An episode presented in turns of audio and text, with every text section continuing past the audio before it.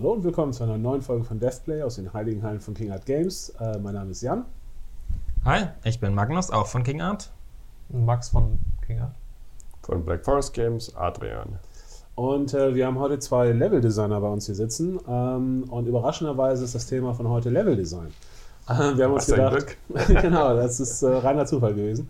Äh, wir haben gesagt, okay, äh, Level-Design, das ist, glaube ich, eins der Themen, wo vielleicht so ein bisschen Missverständnisse herrschen äh, unter Gamern. Was ist Level-Design und was ist Level-Design nicht?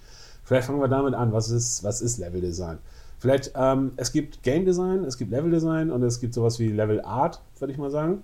Ähm, vielleicht magst du erstmal, was ist überhaupt Level Design in dieser Dreierkonstellation? Also äh, ich denke, man muss natürlich äh, unterscheiden, welche Firmengrößen man anspricht. Ähm, ganz große Firmen sehen Level Design strikt getrennt, zum Beispiel von Level Art. Und je kleiner eine Firma wird, desto wahrscheinlicher ist es, dass ein Level Designer auch Level Art machen könnte. Das hängt dann natürlich auch von dem jeweiligen äh, Menschen ab und seiner Ausrichtung, wie spezialisiert er ist. Aber Level Design direkt ähm, umfasst im Grunde genommen, wie es der Name schon sagt, das Level selbst und äh, kann anfangen dabei, dass er das Layout macht, dass er entwirft, äh, wie sieht dieser Ort aus, wo finden die Gameplay-relevanten Interaktionen statt, was sind das für Interaktionen, wie kann ähm, generelle Bewegung möglich sein. Also ein Shooter ist da recht simpel. Meistens kann man nur rennen und springen, aber was ist, wenn man irgendwie eine Reißleine hat oder man kann fliegen, dann geht das natürlich, äh, wird es schnell komplex, wie die äh, Bewegung und Interaktion im Level ist. Das würde er alles mit bedenken müssen. Und oftmals umfasst ähm, den, die Aufgaben eines Level-Designers vor allen Dingen das Scripting, also das Einbauen der Gameplay-Elemente und die Interaktionen äh, mit Gegnern oder Objekten, wenn es Rätsel sind und die Missionen um, ja. Genau, also insofern ist da die, die, die Abtrennung zwischen Level Design und Level Art ist quasi der Level Designer ähm, kümmert sich darum, wo ist alles im Level und sorgt dafür, dass es funktioniert und äh, Spaß macht und äh, irgendwie logisch ist und vielleicht auch einen bestimmten Ablauf hat. Und Level Art ist dann halt eher, ich sorge dafür, dass das Ganze super hübsch aussieht. Ähm, das heißt, äh, die Level Artists sollten dann nach Möglichkeit keine relevanten Sachen von den Level Designern mehr ändern, äh, sondern sie sollten dann halt nur die Sachen, die da sind, sozusagen möglichst gut aussehen lassen und möglichst cool aussehen lassen und bauen Effekte ein und so weiter und so fort. Aber dann hast du jetzt eben gesagt, mit, äh, keine Ahnung, äh, Kämpfe und Klettern oder wo Kämpfe stattfinden und dass das alles funktioniert und so weiter. Aber das ist ja dann auch schon fast wieder Game Design in der, in der anderen Richtung sozusagen. Weil da muss man dann ja, man baut ein Level und sagt halt, ich baue hier Deckungen hin, weil wir eine Deckung in unserem Shooter haben, meinethalben, und wir haben vielleicht eine Schussdistanz irgendwie und deswegen baue ich die Deckung genau hier hin und dann kommt irgendein doofer Game Designer und der, der ändert die Waffe und jetzt kann die Waffe auf einmal nicht mehr so lang schießen und dann funktioniert das ganze Level nicht mehr, weil eure Deckung auf einmal an der falschen Stelle ist. Ich glaube, das ist sozusagen dann die andere Richtung, also dass quasi äh, Level Designer häufig so ein bisschen, ähm, ich sag mal, die sind, die, die häufiger ihre Sachen ändern müssen, als sie vielleicht gerne würden, weil andere Leute Sachen geändert haben oder angepasst mhm. haben. Definitiv. Und ja. Missionsdesign, wo läuft das mit? Ähm, gut, wir haben jetzt natürlich anders als ein Rollenspiel und so nicht so viele Quests und so. Also insofern ist bei uns Level Design ist facto, ist de facto Missionsdesign ja. so, ne? Also das ist bei uns, uns aber auch so, zumindest derzeit. Es kommt immer so ein bisschen darauf an. Also es kommt darauf an, was im Grunde für die Mission gebraucht wird. Da teilt sich das bei uns immer so ein bisschen auf. Hauptsächlich ähm, werden die grundlegenden Ideen für die Mission schon vorher vorgegeben. Die sind meistens schon äh, vor festgelegt. Und als Leveldesigner müssen wir die dann in dem Level umsetzen, beziehungsweise so bereit machen, dass man sie im Level spielen kann. Aber je nachdem, worauf die Mission sich bezieht, ob die vielleicht irgendwelche besonderen Objekte braucht, irgendein besonderes Gebäude, irgendwas Hübsches, dann müssen wir da teilweise mit den Designern zusammenarbeiten. Ähm, mit den Artists meine ich, wir sind ja die Designer, weil da ist dann der knifflige Punkt, äh, vielleicht ist das hübsche große Schloss, das wir brauchen für die wichtige Mission, zu groß für die Karte, wie sie jetzt aussieht. Dann müssen wir auch andere Sachen ändern. Oder vielleicht ist äh, die eine besondere spezielle Waffe, die wir brauchen, die muss ja auch erstmal programmiert werden. Und dann muss es auch wieder mit dem Balancing passen. Heißt, wir brauchen ja die Programmierer und die Game Designer wieder dabei. Das fließt alles so ein bisschen in alle Abteilungen über. Genau, also Level Designer ja. sitzen so ein bisschen in der Mitte und haben mit, mit vielen Leuten auf jeden Fall zu tun. Und wenn dann, wie gesagt, die, die äh, Programmierer sagen, äh, oder keine Ahnung, die Game Designer sagen, der nächste Mech wird größer, die Straßen müssen breiter sein oder so, dann äh, müsst ihr auf einmal anfangen, alle Straßen weitermachen, äh, weiterzumachen. Ähm, Adrian, ihr sitzt gerade an, an Destroy Humans. Mhm. Ähm, kann man sich da das Leveldesign irgendwie super easy vorstellen? Weil das gibt es ja alle schon und ihr macht im Prinzip nur Sachen hübsch. Also habt ihr gar keine Leveldesigner, sondern nur Level Artists? Oder? Also ganz ehrlich ist es so, dass äh, wir genau eigentlich mit der, mit der Herangehensweise rangegangen sind, gesagt haben, okay, die Level existieren ja alle. Ähm, dann wird es vom Artbereich nachgebaut und alles gut. Aber dann haben wir angefangen, alles zu analysieren und festzustellen, dass das Leveldesign von früher, es war damals schon nicht sehr gut gewesen und heute ist es halt, äh, geht eigentlich, gar nicht mehr. Das heißt, äh, wir stecken jetzt sehr viel mehr Aufwand rein, das Leveldesign zu optimieren, zu verändern. Und das Missionsdesign, was bei uns auch jetzt ein, ein Team macht, also die Leveldesigner machen auch Mission Design, es geht ineinander über. Ähm, das heißt, was früher super linear und auch relativ leer ähm, so an Aufgaben, das würde heute einfach gar nicht mehr gehen. Und äh, deswegen äh, bauen wir tatsächlich das Leveldesign, optimieren wir das Leveldesign, in, soweit es möglich ist bei einem Remake, wo doch bestimmte Themen halt schon gesetzt sind. Aber da stecken wir jetzt sehr viel mehr Arbeit dran, als wir ursprünglich gedacht haben. Jetzt hast du gerade gesagt, ähm, das ist aus heutiger Sicht zu leer sozusagen. Das geht ja so ein bisschen in, in Richtung der, der Spielerführung, also dass man irgendwie als Spieler Aufgaben haben will und man mhm. will wissen, wo kann ich als nächstes hin. Also das ist auf jeden Fall ein großer Aufgabenbereich sozusagen der, der äh, Level-Designer, halt den, den Spieler zu führen. Ähm, aber was macht ein gutes Level oder was unterscheidet ansonsten noch ein gutes Level von einem schlechten Level? Also grundsätzlich ist es natürlich auch wiederum schwer zu beantworten je nach Genre ähm, gibt es da andere ähm, Voraussetzungen. Oftmals, äh, zum Beispiel bei einem Shooter, ist Line of Sight wichtig. Äh, wo gibt es Deckungslinien? Ähm, wo kann man den Gegner aber trotzdem gut sehen und dergleichen? Allgemeiner gesprochen ist äh, Wegführung immer ein Thema, was wichtig ist und da gibt es immer Ansätze, dass äh, die Großen wie die Kleinen äh, verfolgen, dass man sagt, man muss zum Beispiel zu jeder Zeit im Spiel interessante Objekte im Level sehen, anhand dessen, deren man sich orientieren kann, weil sie einzigartig sind und nicht mal 20 Mal das gleiche Haus sind oder ähm, weil sie eben verlocken, dahin zu gehen und das mal zu erkunden. Und ähm, bei einem Strategiespiel ist die Kameraperspektive natürlich sehr speziell. Wir gucken äh, auf alles drauf. Das heißt, wir haben keine Weitsicht in dem Sinne. Wir sehen immer nur einen Bildschirm. Deswegen müssen wir sicherstellen, dass auf einem Bildschirm nicht bei einer Stadtmap zum Beispiel eben alle Viertel, alle Ecken gleich aussehen und der Spieler verliert sich, sondern er weiß immer, wo er ist. Äh, und gleichzeitig äh, müssen eben die Wegführungen, das heißt, Häuser dürfen jetzt Straßen nicht unbedingt verdecken, sichtbar sein, denn wenn du deine Einheiten dahinter stehen hast, dann verlierst du sie und das wäre mhm. schlecht. Also das ging jetzt viel so in Richtung Orientierung, ne? dass genau, man dem Spieler helfen will, ähm, zu, dass er weiß, wo bin ich eigentlich und wo will ich eigentlich hin. Ja. Und da gibt es halt verschiedene Tricks, wie man es machen kann. Das ist halt einmal, dass man, wenn man von oben drauf guckt, einfach guckt, dass verschiedene Ecken der Karte einfach unterschiedlich aussehen. Dann weiß ich, oh, ich bin hier in der Waldecke, also bin ich links oben. Ähm, das andere, was du eben kurz angesprochen hast, das sind die, ich glaube, Weenies, Beanies, nee, Weenies, also die, ähm, das kommt von, ich glaube, ursprünglich von, von Disneyland, das halt quasi in der Mitte von Disneyland gibt es das Schloss. Und insofern weiß ich halt überall, wo ich bin, ich kann immer gucken, ah, da ist das Schloss. Und dann kann ich mich schon mal so ungefähr wieder orientieren, wo ich hin will. Und das ist was, was in Spielen tatsächlich häufig benutzt wird. Wer zum Beispiel Assassin's Creed Odyssey gespielt hat, auf der ersten Insel gibt es halt die große Statue von, von Zeus und egal, wo ich auf der Insel bin, ich sehe immer, wo die Statue ist. Und da sehe ich sogar noch, wo sie hinguckt. Das heißt, ich weiß sogar noch, auf welcher Seite der Statue ich bin. Mhm. Und äh, dann hat man halt nie das Gefühl, irgendwie, okay, wo zum Teufel bin ich eigentlich, wo ist das Meer? Sondern mhm. man weiß halt immer, okay, wenn die Statue da ist, dann muss das Dorf da sein und da oben auf dem Berg ist das Teil.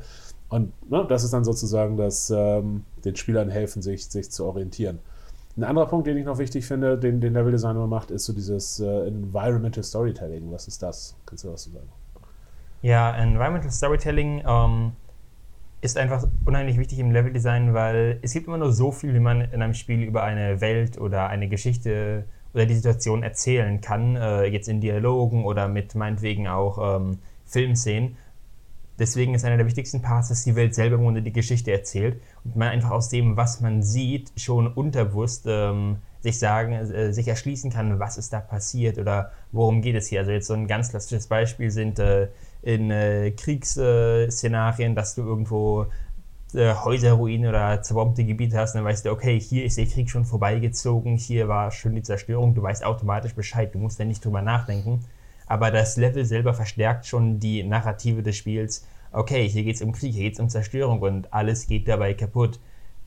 Das können aber auch ganz, ganz, ganz andere Sachen sein ähm, und einfach nur ganz kleine Sachen sein, die man auch nur bemerkt, wenn man mal genauer hinschaut und sich genauer umsieht und dann erst feststellt, ähm, dass da eigentlich viel mehr äh, passiert, als man selber in der eigentlichen Story mitbekommt. Gerade so Open-World-Spiele wie die Fallout-Spiele, die Elder Scrolls-Spiele, aber auch eben Sachen wie Assassin's Creed, das du gerade erwähnt hast, die machen das sehr, sehr gerne, dass ähm, in zum Beispiel kleineren Gebieten oder Gebäuden, die nicht unbedingt direkt mit irgendeiner Mission was zu tun haben, so ein paar Gegenstände oder, oder NPC mit, NPCs mit entsprechenden Namen platziert werden und man sich dann allein nur dadurch, dass sie da sind, vorstellen kann, was ist da passiert und was gab es da für einen Zusammenhang, auch wenn es nie eine offizielle Geschichte gibt, die, es da, die jetzt erzählt wird. Und dass man dann auch so ein bisschen Kopfkino hat, ne? dass man halt reinkommt Genau. und man findet hier den, keine Ahnung, den Liebesbrief von irgendwie, irgendjemanden und dann ein Haus später, oh, das ist das Haus von denjenigen, von dem Brief und, und, und dann fängt man halt an, sich drüber vor, äh, äh, fängt man an, halt sich vorzustellen, was da vielleicht alles passiert ist und das macht halt einfach die, die Welt dann halt sehr viel, äh, sehr viel reicher und sehr viel interessanter. Ähm, ein anderes klassisches Beispiel ist ja äh, Dark Souls oder die Souls-Reihe, die halt sehr viel über Leveldesign und, und die Stimmung einfach machen. Ähm, oder ich hatte vor, vor, äh, vor ein paar Jahren das ähm, ähm, Wolfenstein, äh, beim Wolfenstein Remake, da war es halt auch so, dass wenn man da zum ersten Mal in dieser, dieser Basis der, der Widerstandskämpfer sozusagen ist, ich glaube, ich bin da irgendwie zwei Stunden nur durch dieses eine Level gerannt und habe mir das angeguckt, weil man halt sofort wusste, wenn man in einen Raum reingegangen ist, man wusste, wer von den Widerstandskämpfern lebt in diesem Raum. Und man hat dann sich Sachen in diesem Raum angeguckt und hatte auf einmal ein viel besseres Gefühl dafür, wer der Charakter ist. So, und dann hat man natürlich auf einmal eine ganz andere Beziehung zu den, zu den Figuren. Und das ist halt eben auch eine, eine wichtige Sache, die die Leveldesign äh, leisten kann, sozusagen. Ne? Also insofern, wir haben Spielerführung, wir haben Orientierung, wir haben Environmental Storytelling. Fällt uns noch was ein? Na gut, es halt vielleicht Teil von Spielerführung äh, zu definieren, wie oft was passiert. Ja? Also, dass du nicht, äh, was weiß ich, welche Regeln es da gibt, äh, alle 30 Sekunden, spätestens ist schon, glaube ich, ziemlich lang, muss irgendeine Action passieren, muss irgendwas zu tun haben. Das gehört auch zum Level-Design. So das. Timing und so die, die Pacing, das ja. Pacing im Prinzip, Mhm. genau. Wir haben auch jetzt bei, bei Allen Harvest, äh, was ein extra Strategiespiel ist, haben wir zum Beispiel auch sowas wie, äh, spielen Distanzen halt eine wichtige Rolle. Ne? Also wie weit weg muss der nächste Rohstoffpunkt von Genau. mir sein und keine Ahnung, solche Sachen zum Beispiel. Ähm, das hat natürlich dann auch viel mit, mit äh, oder das ist Leveldesign, hat dann aber auch viel natürlich mit, äh, mit Testen und einfach Erfahrungswerte sammeln zu tun, weil man spielt dann das Ding und man denkt sich, ah, irgendwie sind wir immer nur am Latschen und irgendwie macht das keinen Spaß, wenn wir jedes Mal so lang laufen müssen. Okay, also müssen wir die Sachen irgendwie dichter zusammenbringen. Aber wenn wir die Sachen dichter zusammenbringen, dann wird das Level irgendwie kleiner und dann haben wir wieder vielleicht Probleme mit irgendwelchen anderen Gameplay-Geschichten, weil dann die Reichweiten auf einmal Mhm. so viel größer sind und so. Und insofern, das ist halt, ähm, äh, finde ich, immer ein sehr spannendes Thema, wo, wo es aber auch immer sehr viel, ähm, ich sag mal, um, um rumprobieren, glaube ich, so ein bisschen geht. So, ne?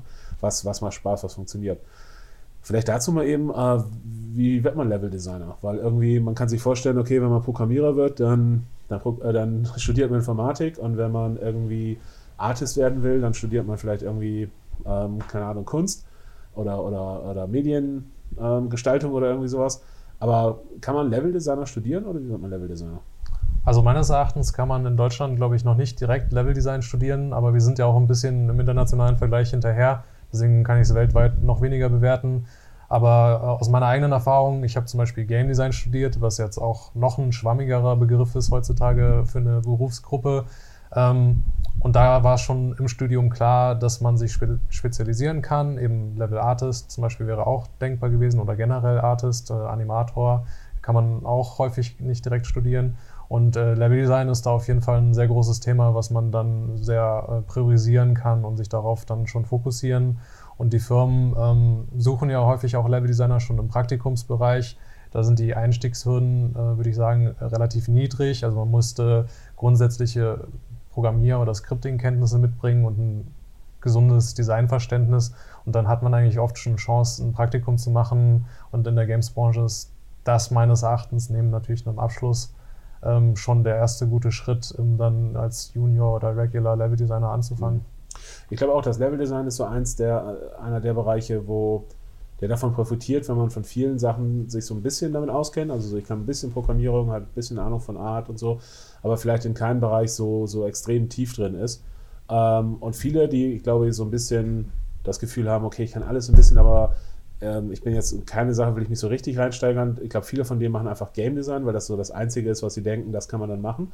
Aber ich glaube, Level Design ist tatsächlich ähm, halt eine, eine, eine, gute Alternative, so, weil Level Design ist halt, wie du sagst, ähm, so eine Sache, die nicht so viele Leute machen wie, wie Game Design zum Beispiel. Und äh, dementsprechend ist es halt auch häufig nicht so einfach, äh, gute, gute Level-Designer zu finden. Und äh, ich glaube, wer sich für sowas interessiert, das, äh, das kann schon irgendwie, kann auf jeden Fall ein guter Weg sein. So, ne? Ich kenne allerdings mhm. auch aus äh, UK sehr oft, dass die nicht unterscheiden zwischen Level Design und Game Design, dass die mhm. wirklich nur sagen Game Design und dann versuchst du rauszulegen, okay, sind die eher in Richtung Level Design gegangen von ihrem mhm, Lebenslauf oder. Kann, kann, sein, wobei, wobei, dann für mich auch mal ein bisschen der Punkt ist, ähm, ich sag mal, ein reiner Game, also dann ist wichtig, dass man dann wirklich noch Level Artists hat, weil ich sag mal, jemand, der eigentlich ein Game Designer ist und sozusagen dann sagt, okay, ich mache Level Design, mhm.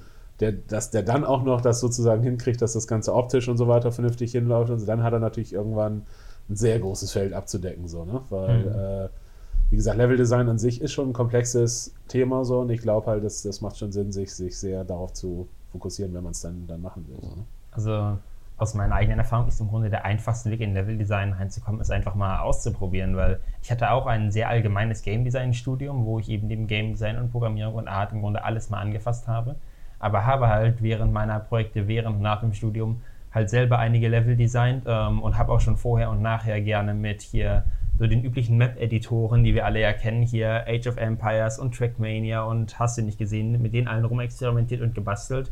Und daraus am Ende ist halt, äh, habe ich halt die Kenntnisse gewonnen, äh, mit denen ich jetzt im Level-Design weiterarbeite. Und da gibt es ja an sich auch schon ähm, in einigen der Communities online äh, Leute, die unglaubliche Kenntnisse haben, was ihre spezielle ja. Community, was ihr Spiel angeht. Ich glaube, das, das, das allein kann schon eine unheimliche Hilfe sein. Ich glaube, das ist ein super Tipp. Es ist halt, ähm, Level Design ist halt eine der wenigen Sachen, die man tatsächlich auch einfach gut selber machen kann. Einfach auch, auch quasi als Hobby. Man kann halt einfach hingehen und kann sagen, hey, ich baue, baue StarCraft-Maps, keine Ahnung. Und äh, wenn man die veröffentlicht, Leute spielen die, äh, geben Feedback und wenn man halt, äh, ich sag mal, das lang genug gemacht hat und irgendwie hobbymäßig, ich sag mal, äh, für ein bis zwei Jahre irgendwie, ähm, äh, keine Ahnung, Maps für ein Echtzeitstrategiespiel gebaut hat und dann irgendeine Firma ein Echtzeitstrategiespiel machen will, da gibt es halt auch eine gute Chance, dass sie sagen, hey, komm einfach vorbei, du weißt, was du wissen musst. So, ne? Äh, also insofern, äh, wie gesagt, Leveldesign, interessantes Thema, äh, relativ komplexes Thema, aber halt eben erstaunlicherweise eins auch, wo sich jeder mit beschäftigen kann, der, der einfach Bock drauf hat äh, ist vielleicht ein bisschen leichter reinzukommen als jetzt, keine Ahnung, Programmierung oder irgendwie sowas, weil man halt einfach sich erstmal einfach nur einen Editor schnappt und los geht's so. Ne? Ja, das äh, war die Folge für diese Woche. Ich hoffe, es hat euch gefallen. Wenn ihr Fragen habt, Kommentare habt, gerne unten in die Comments. Ähm, wenn ihr Themenvorschläge für die nächsten Male habt, auch das bitte unten posten. Äh, wir bemühen uns möglichst viel davon abzudecken. Ansonsten, es gibt DevPlay jetzt auch ähm, als Podcast. Das heißt, ihr könnt uns auch hören, wenn ihr möchtet oder nur hören. Und ansonsten subscribt und liked und wir sehen uns nächste Woche. Ciao. Ciao.